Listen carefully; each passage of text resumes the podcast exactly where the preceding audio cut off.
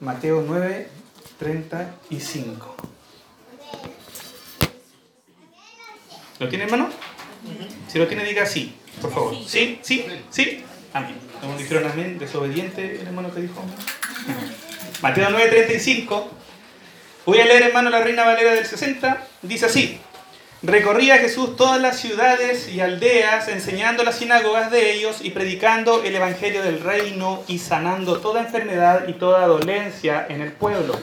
Y al ver las multitudes, tuvo compasión de ellas, porque estaban desamparadas y dispersas como ovejas que no tienen pastor.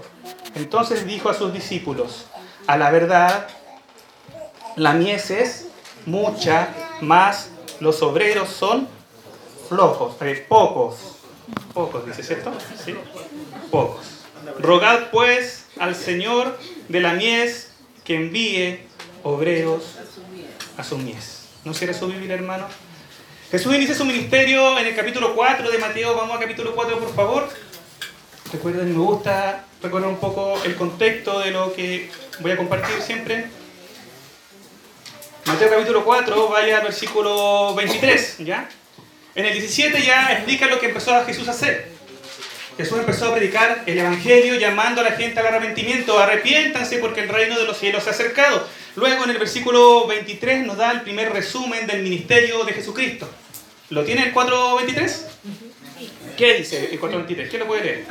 Y recorrió Jesús toda Galilea, enseñando en las sinagogas de ellos y predicando el evangelio del reino y sanando toda enfermedad y toda dolencia en el pueblo. No sé si se fijan que se parecía un poco al versículo que leímos antes. ¿Se fijan o no? ¿Se fijaron o no?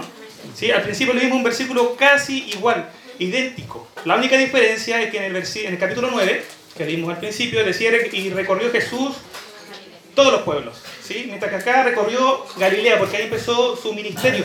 Y en este resumen, eh, Mateo nos dice tres cosas que hacía Jesús. ¿Sí? Tienen su Biblia, ¿cierto? ¿Qué cosas hacía Jesús? Jesús iba a las ciudades, luego predicaba en las sinagogas y también predicaba el Evangelio fuera, y luego sanaba las enfermedades y las dolencias del pueblo. ¿Están de acuerdo? Entonces, ¿cuáles son las cosas que podríamos resumir, cómo podríamos resumir el ministerio de Jesús en estas tres cosas? Él iba a las personas, ¿cierto? Predicaba el Evangelio y luego sanaba las dolencias de cada uno de los que se le acercaban. Jesucristo se acercaba a las personas, les compartía el Evangelio y les daba lo que él tenía en sus manos. ¿Y qué tenía en sus manos Jesucristo? El don de sanar a las personas. Jesucristo cuando iba, él se acercaba a las personas, él iba a las personas y las personas cuando le presentaban su necesidad, él le respondía a esa necesidad. Entonces si venía alguien que era ciego, ¿qué hacía Jesús? Sanaba su ceguera. Si venía alguien que quería saber cómo ser salvo, ¿qué hacía Jesús? Le respondía a su pregunta acerca de la salvación. Si venía alguien que le pedía ayuda porque su hijo se estaba muriendo o, su siervo se estaba muriendo o lo que fuera, ¿qué hacía Jesús? Lo escuchaba y respondía a su necesidad. Entonces a Nicodemo, por ejemplo, en Juan 3, eh, le responde como un maestro en la palabra y le da un gran discurso. Porque la necesidad que tenía Nicodemo era diferente a la necesidad que tenía otro. A la mujer samaritana le habla directamente y habla según su necesidad. Jesús se acercaba a las personas. ¿Cómo era entonces el ministerio de Jesús? ¿Cómo era el ministerio de las tres cosas? Se acercaba a la gente, compartía el Evangelio y sanaba. Daba lo que tenía en sus manos.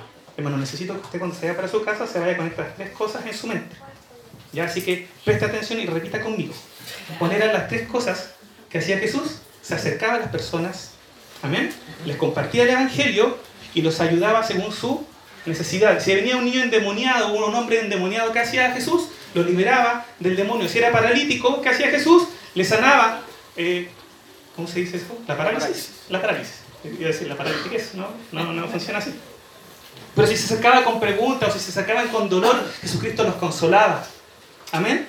Según la necesidad de la persona que se acercaba, él dedicaba el tiempo y amablemente se encargaba de responderle. Los discípulos de Juan, por ejemplo, el bautista, se acercaban a él y le hacían preguntas. ¿Y qué hacía Jesús? Le respondía a sus preguntas. Porque eso era lo que ellos necesitaban en ese momento. Ellos necesitaban respuesta a sus preguntas.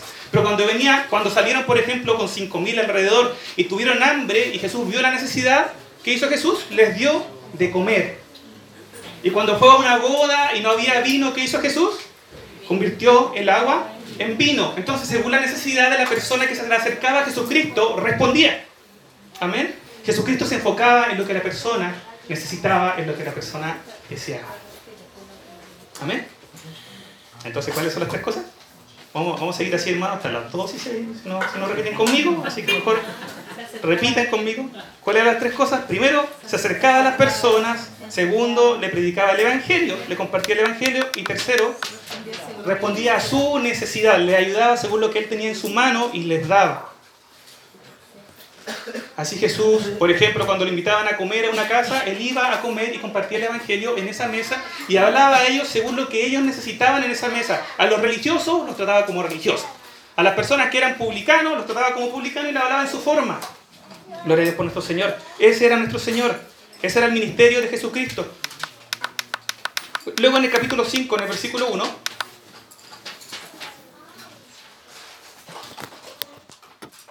capítulo 5, versículo 1, ¿qué dice alguien? Mateo 5.1. 5.1.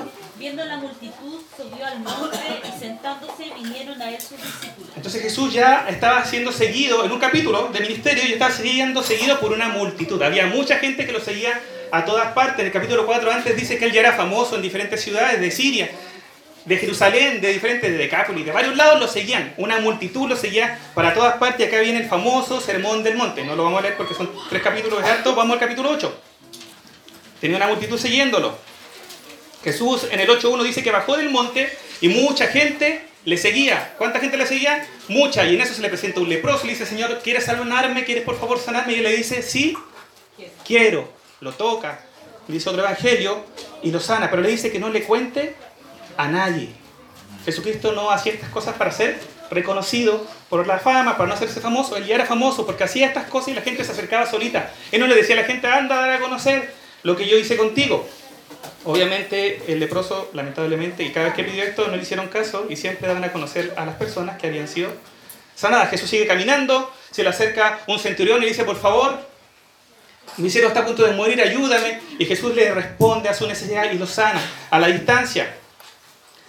Luego llega a la casa de un discípulo, la casa de Pedro, creo que todos conocemos o muchos conocemos la historia, donde uno podría pensar que, él había descansado, llega a una casa de uno de sus discípulos a tomar tecito. Qué rico. Genial, va a descansar Jesucristo, pero llega ahí, está enferma, la suegra de Pedro. Entonces, ¿qué hace él?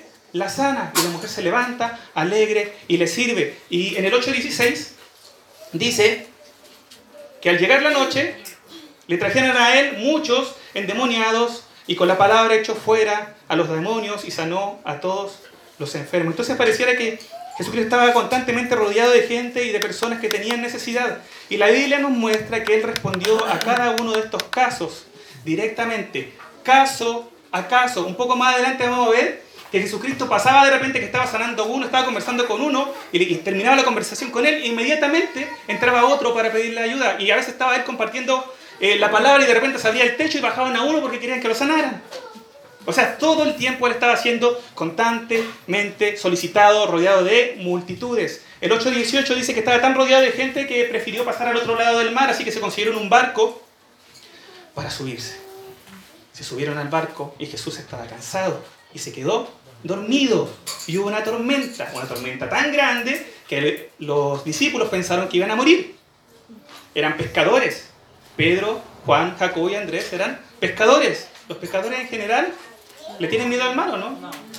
Son mucho más valientes que nosotros, conocen el mar. Pero estos pescadores, la tormenta era tan grande que pensaron que podían morir. ¿Y Jesús qué estaba haciendo? Estaba durmiendo. ¿Cómo alguien puede dormir en medio de una tormenta terrible? Jesús estaba cansado. Entonces vienen los discípulos y lo despiertan. No te preocupes que nos morimos. Y Jesús despierta, yo imagino, cansado, agotado, teniendo un tiempo de descanso. Y vienen los discípulos y los despiertan y le dicen, pero ¿para qué me despiertan por esto, hombres de poca fe? Y reta a los discípulos y reta al mar y probablemente sigue durmiendo. Porque estaba cansado, estaba sirviendo constantemente a la gente en necesidad. Llega al otro lado, salen dos endemoniados, se le acercan. Los libera a la gente del pueblo. No le gustó que los liberara. ¿Qué pasó? Lo echaron del pueblo. Vuelve a subirse al barco, vuelve a volver al otro, al otro lado del mar. Ah. La idea, por si acaso lo digo rápido, para que usted sienta la presión que sentía Jesús en ese tiempo, como él hacía las cosas. Eh, es útil. Llega al otro lado del mar y ¿qué pasa? ¿Qué piensa usted? Había gente esperándolo, ¿no? Estaba lleno. Al llegar al otro lado del mar, entra una casa y pasa lo que les conté recién, que meten a este joven paralítico o este hombre paralítico por el techo. Estaba lleno, estaba rodeado. Luego llama a Leví en el 9.9 ya, hermanos. Llama a Mateo para que le siga. Mateo lo sigue, deja todo y hace una fiesta, invita a todos sus amigos publicanos para compartir con ellos el Evangelio. Jesucristo va a esta fiesta, va a esta comida, está con ellos en este banquete, les comparte del amor del Señor. ¿Y qué hacen los fariseos? Lo critican por juntarse con personas como los publicanos y otros pecadores. Y mientras está en esto, llega un hombre y dice, Señor, necesito que sanes a mi hija que está por morir. Y él deja todo eso y se levanta y se va a sanar a esta hija. Y en el camino, rodeado por una multitud, aparece una mujer con un flujo de sangre y sabe que si lo toca va a ser sana y en medio de la multitud lo toca. ¿Sí? Conocemos la historia, ¿cierto? Y ella se preocupa porque la descubren y ella dice, perdón Señor por esto. ¿Y qué hace Jesús? Le dice, no te preocupes, hija, o ten ánimo, hija. Esa es la forma como le dice la reina Valera. Tranquila, tu fe te ha salvado. Viniste a mí y eres salva, voy. Y siguió caminando Jesucristo, rodeado de la multitud, llega a la casa. Resucita a la niña, pero la gente se burla de él. ¿Por qué? Porque le había dicho que solo dormía. Después vuelve y aparecen dos ciegos que le dicen, Señor Jesús, ten misericordia, hijo de David, ten misericordia de, de, nosotros. Jesús los atiende, va hacia ellos, ellos vienen hacia Él, en realidad, y los sana. Sigue un poco más allá y se le acerca un leproso. Y no para. Y pareciera, hermanos, que si leemos todo esto, que Mateo lo que quiere mostrar en el ministerio de Jesús es que él se dedicó y le dio y le dio y le dio y no paraba y no paraba y siempre estaba rodeado y siempre estaba escuchando y siempre estaba enseñando y siempre compartía el Evangelio, corriendo, pero siempre era amable y atendía a cada situación, a cada persona. Algunas personas hablaban mucho, algunos tenían dudas existenciales, algunas tenían dudas en su vida y Jesús a cada uno de ellos respondió. Ese es nuestro Señor. Y gloria a Dios por nuestro Señor. Amén. Y ahí recién llegamos al capítulo 9, 35, hermano. Donde dice lo que dijimos al principio, Jesús sigue haciendo lo que dijo que estaba haciendo, que eran las tres cosas que eran su ministerio.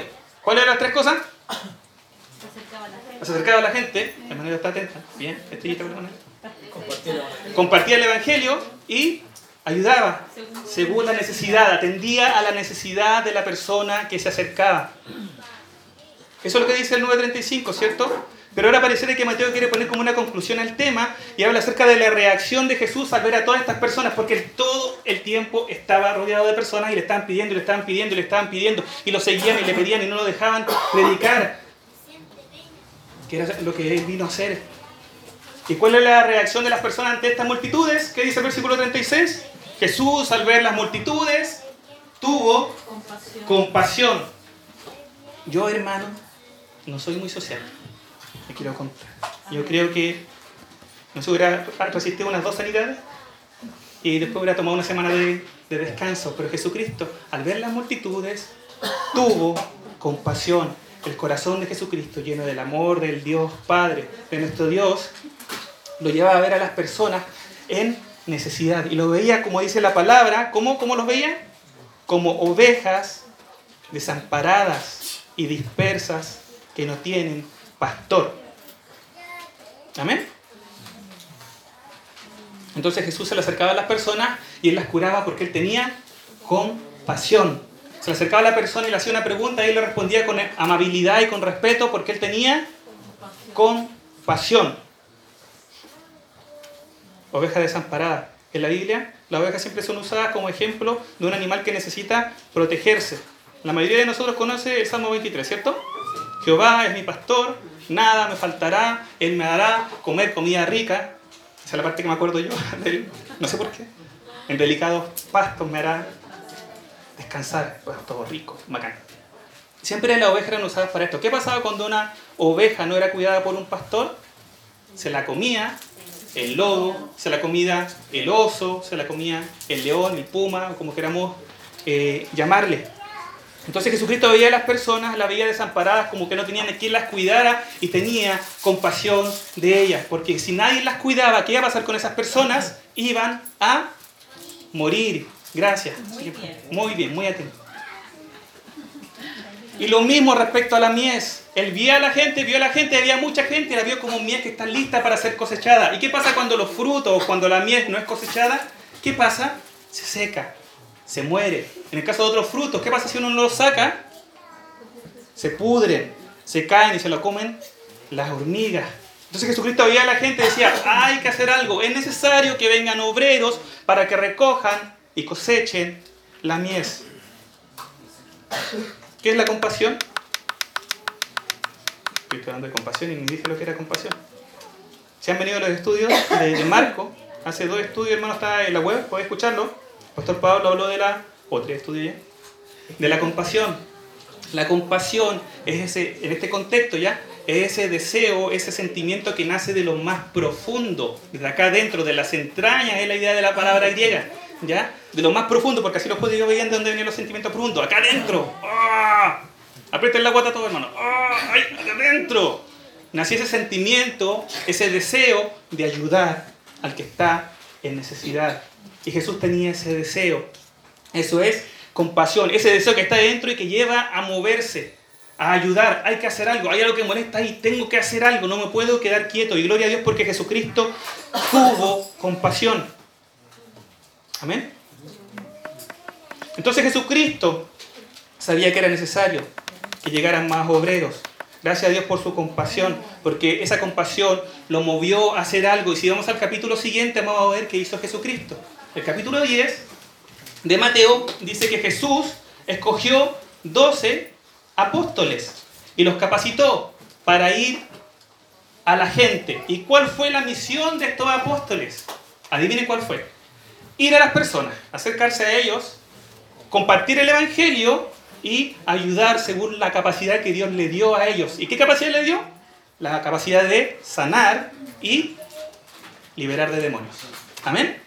Entonces lo que hizo Jesucristo cuando tuvo compasión no fue quedarse quieto, sino que Él siguió con su ministerio, le dijo a los demás, oren porque es necesario que haya más obreros, y Él mismo envió a un grupo de apóstoles para que fueran ya doces a compartir el Evangelio y ayudar a los necesitados y acercarse a las personas, que era lo primero. ¿Me están siguiendo, hermano? Porque ya estamos terminando. La compasión, hermano, de Jesucristo no se quedó en un sentimiento. La compasión de Jesucristo lo llevó en la práctica a fundar lo que es la iglesia hoy día. La iglesia, dice la palabra, está fundamentada sobre la enseñanza de los apóstoles, que son estos doce que Jesucristo escogió, y los profetas. Así nació la iglesia. La iglesia nació con el fin de llevar a cabo el ministerio de Jesús a donde él no iba a alcanzar a ir. Porque el ministerio de Jesús se llevó a cabo solamente en Israel, en un territorio de un par de kilómetros. Pero Jesucristo levantó a los apóstoles y levantó a la iglesia para cumplir su ministerio. ¿Cuál es el ministerio de Cristo?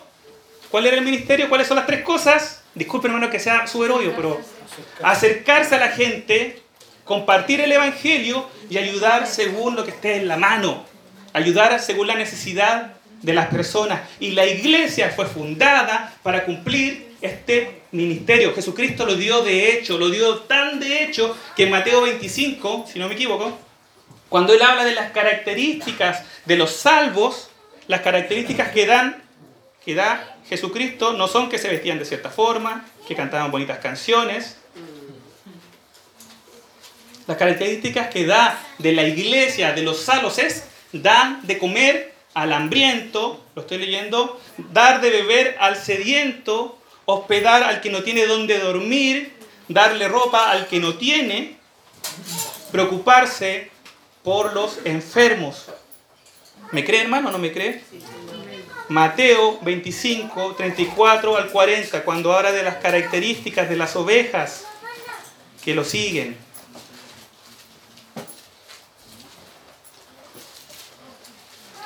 Entonces, cortito, ¿no? Estoy acostumbrado a predicar una hora. Entonces, entonces Jesús tuvo compasión. Y esa compasión lo llevó a actuar de estas tres formas. Él pidió que oraran por más obreros. Y eso nosotros tenemos que hacerlo. Hoy día se nos pidió a nosotros aquí mismo que oráramos por los colaboradores. Poniendo el caso de Apadrinave como un ejemplo de compasión. Pedir por más obreros. Segundo, Él envió más obreros. Él levantó 12 apóstoles y estos apóstoles los envió. ¿Qué es lo que significa apóstoles? Enviados. los envió a acercarse a la gente, a predicar y a ayudar a los necesitados. Y Él se encargó de darles las herramientas para poder ayudar a los necesitados. ¿Me está siguiendo, hermano? Jesucristo, cuando envió a estos hombres, Él se encargó de darles las herramientas para alcanzar a los necesitados. Les dijo lo que tenía que predicar y también les dio la capacidad de sanar. Y tercero, lo que Él hizo por compasión fue seguir cumpliendo su ministerio hasta la muerte. Entonces, hermano, quiero hacer dos preguntas para terminar. Primero, con pregunta de aplicación, personal, cada uno, ¿ya? ¿Cómo vemos a la gente nosotros? ¿Cómo ve usted a la gente? Porque Jesucristo vio a las multitudes y Él tuvo compasión. Jesucristo vio a las personas y Él tuvo compasión. Primero Jesucristo tuvo que detenerse a mirar a las personas. En medio de todo su ministerio, Él se detuvo y vio a las personas. A veces el problema que tenemos nosotros es que no nos detenemos a mirar a las personas. ¿Cierto, Lalo? Ah, no me escucho. A veces no nos detenemos a escuchar y a mirar a las personas y nos enfocamos en nuestras necesidades, porque todos tenemos necesidades. O nos enfocamos en nuestro círculo cercano, que esa es la moda en nuestro Chile actual. ¿Cierto? Uno se preocupa de su familia. Y si el vecino de al lado tiene problemas, problema de. ¿Ese es Chile? ¿Así era Jesucristo? No. Y gloria a Dios porque Jesucristo no fue así. Él vio a las personas, vio necesidad e hizo algo. ¿Cómo vemos a las personas? ¿Nos estamos deteniendo a ver la necesidad? ¿Se nos ha mostrado alguna necesidad últimamente? ¿Hemos visto necesidad? ¿Ha visto necesidad usted? Responda. ¿Sí o no? Hoy día se nos habló de una necesidad. Estamos hablando del culto de padrinaje, pero hay muchas más, como dijo también el pastor Pablo. ¿Qué vamos a hacer? ¿Vamos a hacer como Chilito o vamos a hacer como el Señor? Y esta viene la segunda pregunta, porque en esta historia hay cuatro tipos de personas. Primero están los que rechazaron a Cristo, los que lo criticaban por lo que hacía, y después los que eran necesitados y pedían ayuda ante el Señor. Nosotros podemos hacer de los que le piden ayuda al Señor, que somos necesitados, o podemos ser de los que rechazan el llamado de Cristo. Amén. ¿De cuál de estos es usted? ¿De cuál de estos soy yo? Vean usted. Y segundo, habían dos grupos de personas. Estaban los fariseos, los religiosos, que lo que trataban de hacer era imponer reglas, era ver que se equivocara Jesús en algo, era tratar de que los demás cumplieran sus reglas. Y luego estaba Cristo, que se acercaba a las personas, que les compartía el Evangelio y que los ayudaba según su necesidad. Entonces, hermano, yo le voy a decir, nosotros, ¿a cuál más se parece o me parezco yo? ¿A cuál más se parece usted? ¿Me está siguiendo, no, hermano? Porque lo veo con cara de pregunta, si alguno como que... ¿A qué me parezco yo? ¿A Cristo, el que se acercaba a las personas y los ayudaba según su necesidad?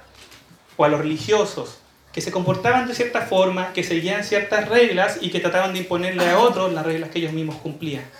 ¿A quién se parece más la iglesia evangélica chilena?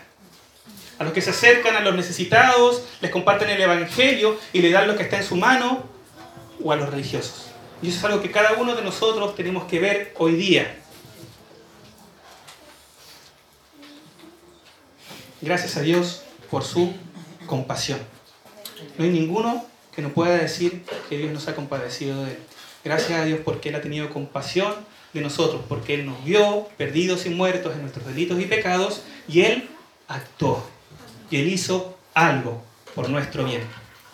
Amén. Para terminar, tres cosas. El ministerio de Cristo, el ministerio de la iglesia. ¿Cuál es? Acercarse a las personas, compartir el Evangelio y, y dar según su necesidad. De nuevo, repita conmigo, hermano. Que si repite la pura fío, el hermano Leo no funciona. ¿Ah? Vamos, las tres cosas. Primero, acercarse a las personas. ¡Ay, qué bacán! Me emocioné. El que estamos me perdí, me perdí. Acercarse a las personas, compartir el Evangelio y... Sí. Jesucristo iba predicando. La gente en necesidad se le acercaba y él no podía no hacer nada. Él vio la necesidad y actuó. Gloria a Dios por eso. Oremos. Gracias Señor porque tú nos permites compartir un poco de tu palabra. Gracias por tu palabra, llena nuestros corazones de compasión.